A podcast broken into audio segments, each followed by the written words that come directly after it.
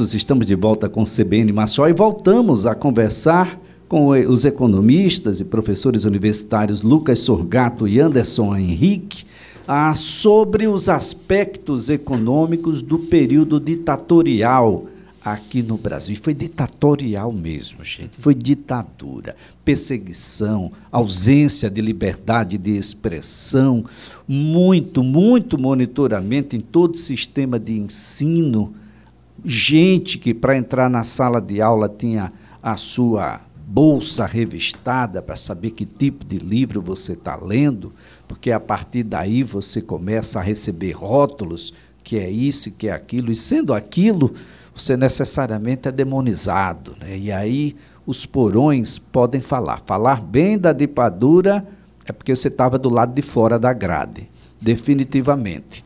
Não há como se associar qualquer aspecto positivo sob o ponto de vista político da ditadura.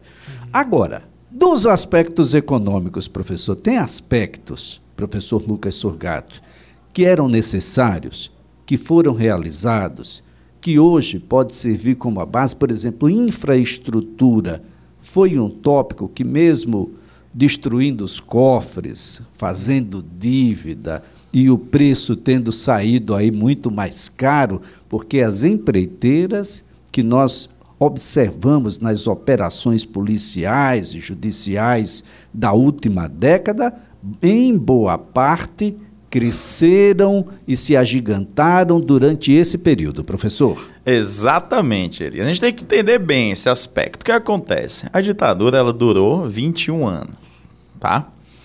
O milagre econômico e o Brasil é o país do futuro durou ali seus sete anos, né? Que a gente chama, tudo bem, dessa década. Mas após isso, Elias, após o milagre, vem um outro tópico na economia nacional que é conhecido como a década perdida, onde o Brasil fica dez anos patinando, derrapando, empobrecendo, tá?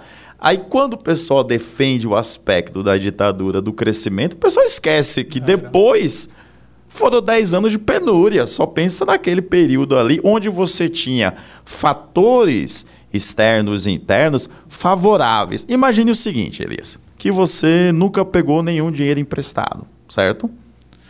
Você ouvinte, não pegou, nunca pegou nenhum dinheiro emprestado. E de repente você começa a pegar. Aí no primeiro ano você pega um milhão, no segundo você pega um milhão, no terceiro você pega um milhão. Você não vai viver bem nesses anos? Vai viver muito bem. Aí quando chega lá no sétimo ano, o seu credor bate na porta e fala bem assim: Olha, estou em crise, não tenho como te emprestar mais. E você viveu esses anos todos pegando dinheiro emprestado, né? E sem pagar direito aos seus funcionários, por assim dizer, né? É, sem se preocupar com a inflação, por quê? Porque todo ano você pegava dinheiro emprestado. Aí chega uma hora que a conta bate. Nessa hora que a conta bate, você pensa, e agora o que é que eu faço? Aí, meu amigo, aí a cobra vai fumar. E é o que acontece nesse período. Então, assim, tá. Itens importantes, o aspecto de infraestrutura, realmente, você teve aí uma reorganização do Estado, que foi boa também, tá? É, nesses pontos, certo. Você tinha algumas obras faraônicas ou talvez ilusórias para se fazer, tinha, mas você também precisa disso em algum momento, justamente para dar um passo além. Né? Porque fica todo mundo dizendo, não dá para fazer isso, não dá para fazer, não dá para fazer. Você nunca teria feito, por exemplo, o Itaipu. Mas foi feita apesar nas grandes críticas. Então você teve acertos em obras de infraestruturas e erros, como a própria Transamazônica ou as usinas nucleares que a gente tem. Então nisso aí tudo bem. Agora, por exemplo, alguns aspectos estão extremamente complicados. Aí você falou da educação. A educação ela foi sucateada nesse período. A, a, a discrepância entre é, investimentos públicos e privados na educação foi extremamente elevada. Você é, tinha um controle que se você não ficasse em cima, né, como você falou, você era o dependendo do professor, do educador, você tinha aí severas represárias até você ser fisicamente agredido ou torturado, o que acontecia muito nessa época, o que era um absurdo, né? Um outro item importante que a gente tem aí, até porque a gente vai entrar depois de 73 na crise, Elias, quando Médici faz o AI-5, que é o principal ato é, ditatorial, em termos de perversidade, por assim dizer, pelos seus desdobramentos, no próprio AI-5 você tem uma redução do FPE e do FPM, que antes era de 20% para 10%. Isso daí tira uma grande autonomia de estados e municípios em relação à União. Ah, então você deixa a União muito mais forte dentro dos militares, gerindo esse recurso e tirando a autonomia de estados e municípios. Quando eu chego em 73, esse AI-5 ainda está em vigor, evidentemente, só que aí eu estou numa crise agora nacional com os estados e municípios com uma autonomia reduzida, porque lá atrás eles perderam receita, perderam recursos. Então aí também é muito complicado. Chega-se então 74, professor Anderson, choque do petróleo. E aí? É, e aí o governo militar tinha duas alternativas, né? Realizar aquele diagnóstico de diminuição do gasto público, né? É, aumento sem aumentar a arrecadação, né? O que nós chamamos economistas de austeridade, ou uma alternativa desenvolvimentista, ou seja, manter as grandes obras, manter o processo de crescimento econômico via Estado, e foi a opção que o governo utilizou através do segundo PND, né? que era o segundo PND. O segundo PND ele tinha o objetivo de manter as obras estruturantes e gerar é, resultados positivos na economia através desse crescimento, do crescimento do gasto público das obras do Estado. Então, 74 até 78 isso é mantido Porém, em 1979, nós tivemos um novo choque do petróleo, um novo aumento nos preços internacionais para uma economia que continuava e se expandia na dependência desse combustível.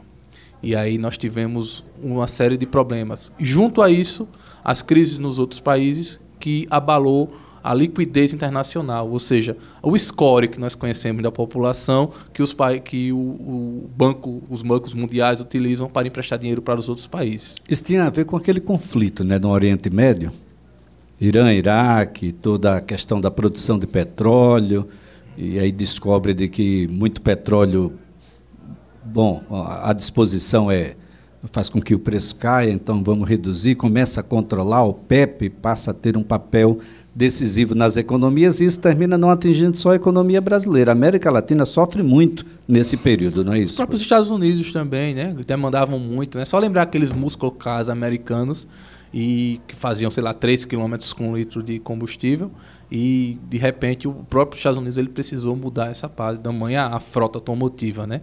E num cenário que o Brasil estava muito endividado, com juros altos, não tinha como recorrer ao financiamento externo.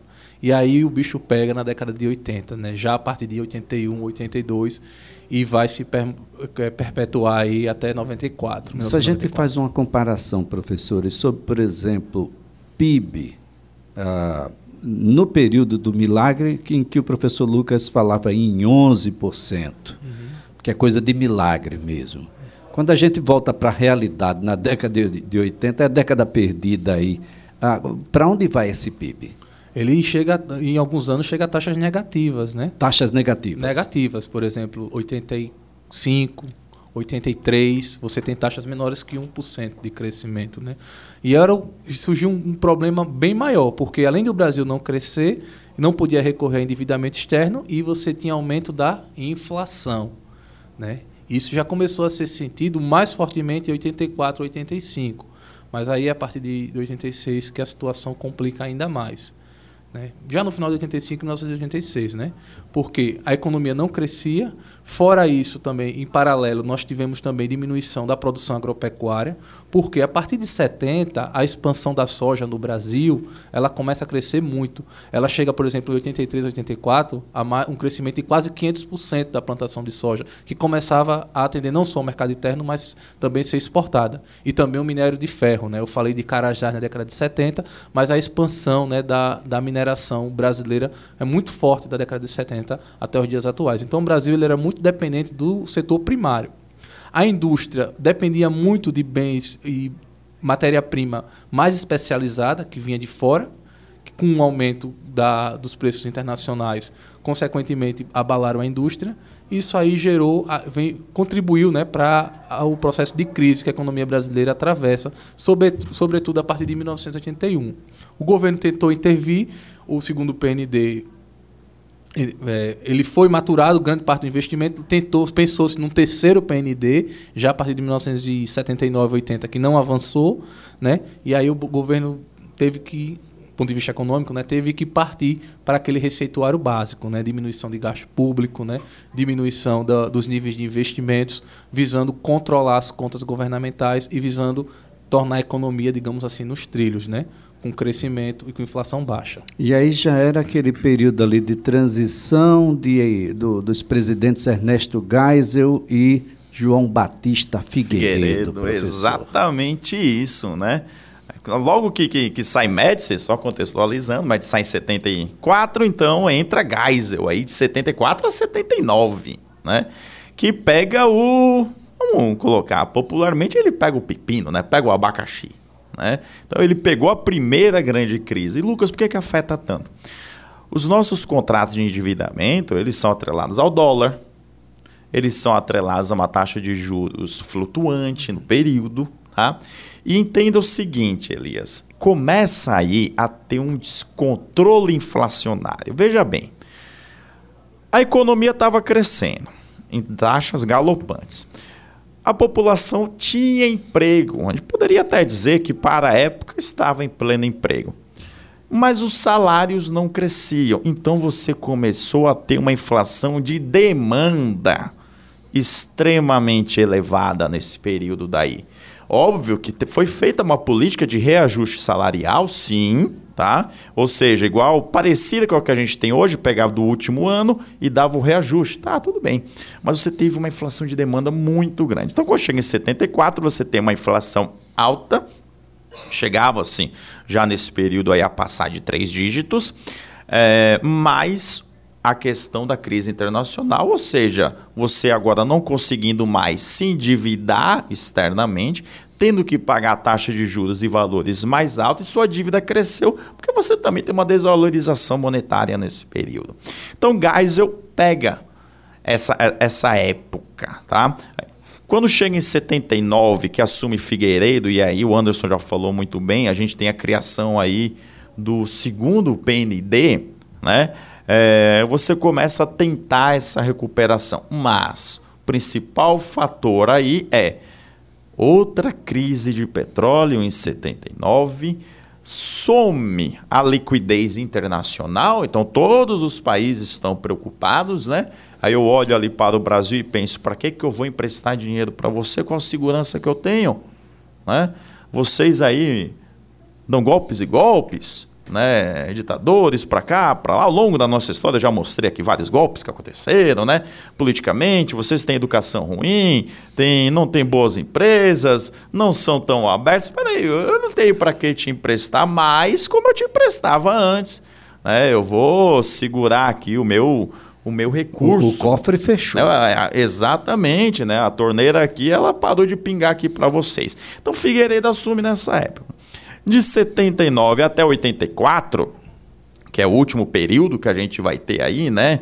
Da, da, da, da ditadura, assumindo em 85 as nossas. uma nova perspectiva que teria aí com o Tancredo Neves, né? Mas que vem a óbito e assume Sarney.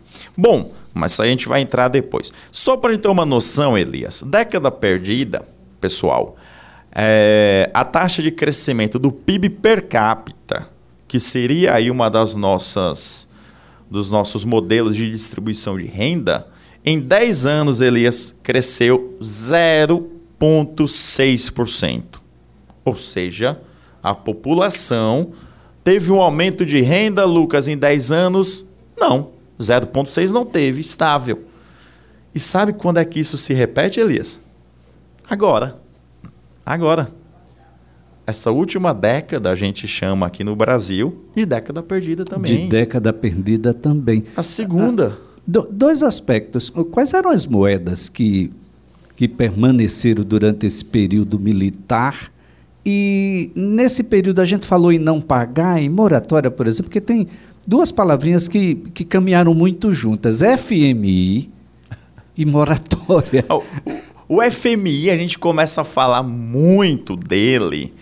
É, ele já existia, fato, mas a gente começa a falar muito mais dele no governo Fernando Henrique Cardoso. No governo Fernando Henrique. É, a, aí ele ganha mais popularidade, mais notoriedade, até porque você tem uma mídia maior, uma comunicação maior, mais livre falar sobre isso, né? No governo militar já existia, já, já existia sim, mas era meio, era mais velado essa questão, sabe, Elias? Bom, moedas, e aí se a minha memória não me falha aqui, eu acho que a gente está na época dos cruzados, é isso, é, Anderson? Cruzeiro Novo até 60 e deixa eu me recordar aqui, 69, e depois entra o Cruzeiro mesmo, que vai até 1984. 84, não é o Cruzeiro, eu estava é na época cruzeiro, dos Cruzados, não. Uma falha técnica. Então a gente tem aí os Cruzeiros. Cruzado a gente né? recebe um pouco mais é um adiante. Um pouco mais adiante. é... Bom, então a gente tem essas moedas que começam. E Lucas, por que a gente tem tantas trocas de moedas? A gente vai falar isso. Essa década perdida, e até chegar no governo Collor, que vai ser a nossa próxima nossa próxima é, conversa. conversa aqui, a gente tem muitas trocas de moedas, por quê? Porque a inflação ela entra num ritmo galopante. Tem né? moeda que só dura um ano. Ah, um ano ou alguns meses. Por quê? Porque as moedas elas vêm atreladas a planos econômicos. E alguns planos econômicos são desastrosos. Né? A gente vai ver bem isso, são desastrosos. Então a gente está aí, finalzinho de Figueiredo. O que, que Figueiredo faz? algumas resoluções econômicas que não são boas. O governo ditatorial já está muito desgastado, porque após o milagre, ele tinha apoio até o milagre, crescimento econômico. Depois que você não tem crescimento, a população vira contra você também. Já estava virando. Né? Já tinha vários problemas. Quando chega nesse período, o governo já está desgastado, você começa a fazer uma transição, que eles chamam, o, o Figueiredo fala, vou fazer uma transição segura. O que é essa transição segura? Segura para os militares. Né? Anistias, né? o que foi feito aí de é, inescrupuloso é perdoado, é arquivado, né? Uhum. Então você está perdoando os torturadores, e aí você para que isso fique correto, você coloca, não, vamos perdoar de ambos lados, vamos perdoar o crime de quem é, também era. É, Mas não. Anistia é? ampla, geral e irrestrita. Irrestrita, exatamente. Então você tem aí essa transição. Vou devolver o poder ao povo agora. Mas por quê? Porque você já não tinha mais apoio, tá? Uma coisa é importante pensar aí, Elias. Nessa época de ditadura do Brasil, se não me engano, toda a América do Sul estava em ditadura. Toda. Argentina estava, Chile. Uruguai estava, Chile. Chile estava, né? Então, assim, os principais países aqui estavam. Então, você tinha aí uma, uma fixação pela própria ditadura. E... e você teve aí, após a Segunda Guerra, né? Que você teve aí também Mussolini e Hitler, que já entrou lá atrás em Vargas falando sobre isso. É claro que toda a América Latina nessa condição com ditaduras desgastadas popularmente. É, e do ponto de vista internacional, a gente tem um acesso do liberalismo forte, né? Com o Reagan nos Estados Unidos e a Thatcher lá na, na Inglaterra, você tem uma nova, uma nova ordem, né? Política e econômica, que era justamente com foco no liberalismo. Professor Anderson, se a gente pudesse sintetizar em relação aos aspectos econômicos que aconteceram durante esse período militar, que conclusão a gente chegaria? Bem, o período militar ele é caracterizado, né, apesar do, do processo de intervenção e de cerceamento né, das liberdades democráticas, como um período onde o Brasil, de fato, ele era induzido com o nacional desenvolvimentismo. A gente vê isso muito claramente, sobretudo nos primeiros e segundo PND. Ou seja, eu era pelo própria é, um próprio conflito interno nas Forças Armadas, o economista Nilson Araújo, né, ele fala muito bem isso no livro sobre a economia brasileira, esses segmentos mais é, dialoga que dialogavam né, com os outros segmentos menos linha dura e mais pró-Brasil desenvolvimentista, eles foram cruciais para isso que a gente pode caracterizar como os avanços, que são as, as obras estruturantes, que são esse processo de ver o Brasil ao invés de, de aderir ao entreguismo. Porém, todavia, contudo, nós tivemos um aumento significativo na desigualdade de renda, isso vai permanecer nas décadas seguintes. Tivemos também um, cresci, um, cresci, um alto endividamento, que vai complicar a situação do Brasil também nas décadas seguintes, certo? E a falta de uma atenção maior a fatores estruturantes da economia brasileira, ligados ao social. A diminuição da desigualdade, ela vem com um maior acesso à universalização do ensino, como também diminuição dos fatores ligados à pobreza e miséria. O professor Lucas Sorgato, sintetizando a nossa conversa, é claro que nós tivemos obras estruturantes que foram importantes, aquelas que chegaram ao término. Sim. E foram concluídas e estão funcionando. Outras, como a Transamazônica, foi muito dinheiro jogado, ah, porque não conseguimos chegar ao término. Boa parte daquilo que foi feito já não existe mais. Ah, Gastou-se muito posteriormente. A coisa não foi fácil. Com certeza. O... Pegando aqui uma, uma frase que o Anderson falou e atribuída a Delfim Neto, o bolo cresceu, mas não foi dividido. Né?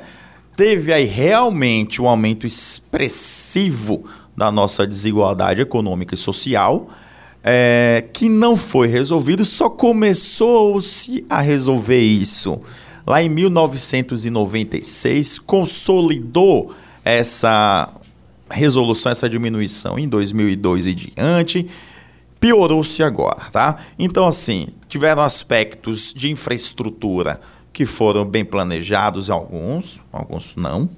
É, Lucas, existia corrupção bastante, existia. Muita, muita corrupção. Muito pessoal fala. Obras que foram extremamente superfaturadas. Você tem hoje em dia vários relatos mostrando de generais duas estrelas, quatro estrelas, né?